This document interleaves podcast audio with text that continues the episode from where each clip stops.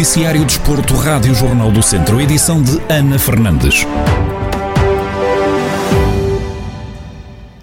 O avançado espanhol Mário Gonzalez informou ontem, através de uma publicação nas redes sociais, que não vai vestir a camisola do Tondela na próxima época desportiva. O jogador foi emprestado aos Auriverdes no início da temporada pelo Vila Real, clube da Liga Espanhola.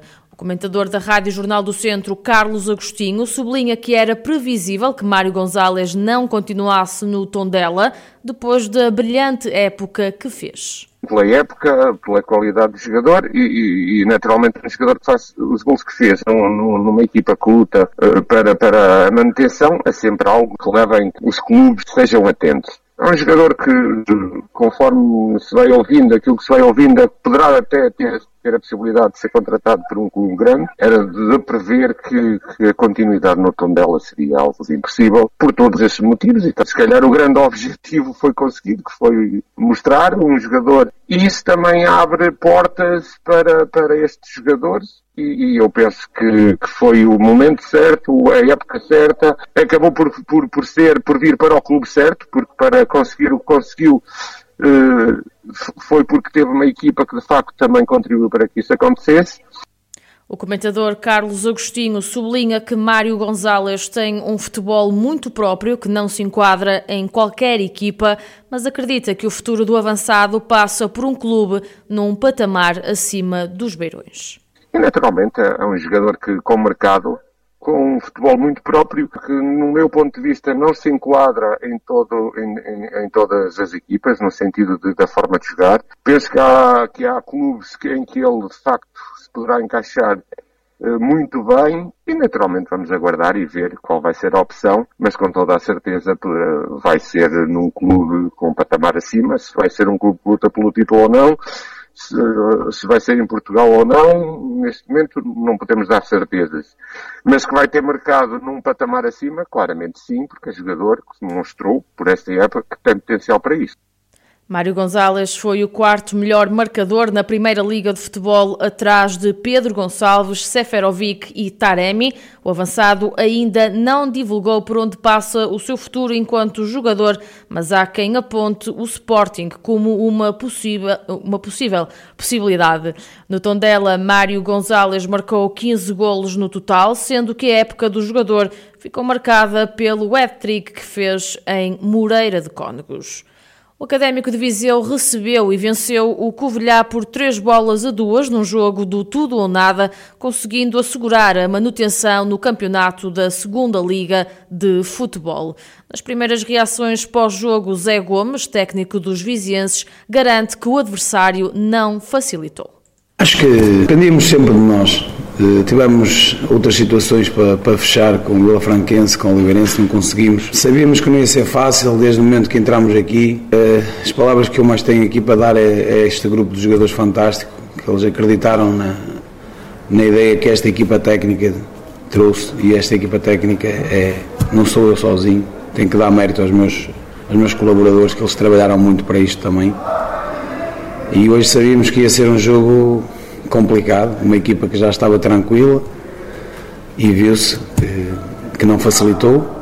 Entramos bem no jogo, como eu disse, mas depois acabamos por, por sofrer dois gols praticamente de rajada e, e deixou-nos um, um pouco, não, se calhar algo ou muito intranquilos. São jogos complicados, eh, mas no final o objetivo foi conseguir, eles foram os campeões. O treinador salienta que toda a equipa está de parabéns e deixa ainda uma palavra aos adeptos. Conseguimos, acabámos eh, o jogo com uma boa vitória, sofrida mas boa e está toda a gente de parabéns. Agora com calma, é, é pensar na próxima época. Queria deixar também uma, uma palavra aos nossos adeptos, aqueles que sempre acreditaram e aqueles que não acreditaram e os que não acreditam que se envolvam com, com o clube porque as forças vivas da cidade que se envolvam com o clube, porque o clube é, é grande e, e precisa de toda a gente a empurrar tudo para o mesmo lado. Quanto ao futuro no clube, Zé Gomes confessa que quer continuar à frente do comando técnico do Académico de Viseu. À vontade, agora damos as partes, agora é com calma, conversarmos, temos as nossas ideias as ideias também de, de, que a direção quer e a partir daí, se for para continuar, continuo com, com uma satisfação enorme porque tenho que recordar que estas pessoas acreditaram em mim. Já era treinador, mas em escalões abaixo. É o meu primeiro ano como treinador principal de uma equipa de, de, de segunda liga e vamos conversar. Se as coisas se acertarem, tranquilo, feliz. Com esta vitória, os academistas transitam para a próxima época com o lugar na segunda Liga de Futebol assegurado, sendo a nona temporada da equipa neste campeonato. Contas feitas, o Académico terminou a última jornada em 14º lugar da classificação com 36 pontos. Terminam nos lugares de despromoção o Vila Franquense e a Oliveirense, ambas as equipas com 31 pontos. O Ferreira de Aves perdeu na recepção ao Oliveira de Frades, último classificado do campeonato, por 4 bolas a 2 e reduziu a vantagem na liderança da fase de campeão da Divisão de Honra da Associação de Futebol de Viseu. Nas reações pós-jogo, Rui Almeida, técnico da equipa da casa, não esconde o descontentamento e refere que o plantel entrou muito mal no encontro. Penso que o que foi mal foi a nossa entrada no jogo penso que entramos muito mal no jogo, entramos um pouco, que não é habitual na nossa equipa, um pouco desorganizados e deixámos o, o Oliveira de Frades uh, jogar o jogo deles, uh, que não era essa a nossa intenção. E quando a gente deu conta, estávamos, estávamos a perder por 2-0, duas desatenções da nossa equipa, a nível defensivo e o Oliveira fez, eh, fez dois gols praticamente seguidos, que depois nós ao tentarmos reagir, eh, e o Oliveira de Frades já sabíamos que era uma equipa fortíssima nas transições, o reagirmos ao, à desvantagem criou-nos também algumas, destapámos um pouco a nossa equipa ao nível ofensivo e acabámos por, por sofrer mais um golo de, de transição. A equipa reagiu bem na segunda parte, tentámos ir atrás do prejuízo, eh, mas hoje era um dia não, o treinador fala ainda em desorganização da equipa e realça que é importante mudar o chip para a próxima jornada frente ao Sinfãs. A nível de entrega da equipa não, não tenho nada a apontar, agora houve situações que, que nós fomos um pouco desorganizados, que a gente não tem, é coisa é algo que não tem acontecido no, nas nossas equipas, mas hoje foi um jogo que nada, que nada saiu bem. Mérito também para o Oliveira de Frades, que, que, foi uma equipa bastante organizada neste jogo e que conseguiu vencê-lo. Eh, há que pensar no próximo agora, começar já a mudar um pouco a mentalidade, mudar já o chip para o próximo jogo. Vamos ter um jogo difícil e numa, numa saída sem fãs e, e preparamos já a equipa para o próximo. Reações de Rui Almeida, treinador do Ferreira de Aves, que perdeu na recepção ao Oliveira de Frades por 4-2. Nos restantes jogos desta terceira jornada da fase de campeão da Divisão de Honra da Associação de Futebol de Viseu, o Sinfãs regressou às vitórias depois de vencer em casa o Rezende por 2-1. O Lamelas, que é segundo classificado, empatou em casa com o Carvalhais 1 a 1. No outro duelo desta terceira jornada, o Penalva do Castelo perdeu na deslocação ao Sátão por 3-2.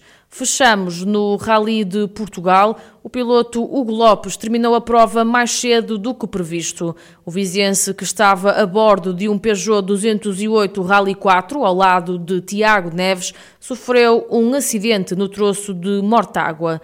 No balanço a esta participação, Hugo Lopes assume que foi um desfecho inglório e explica como decorreu a prova.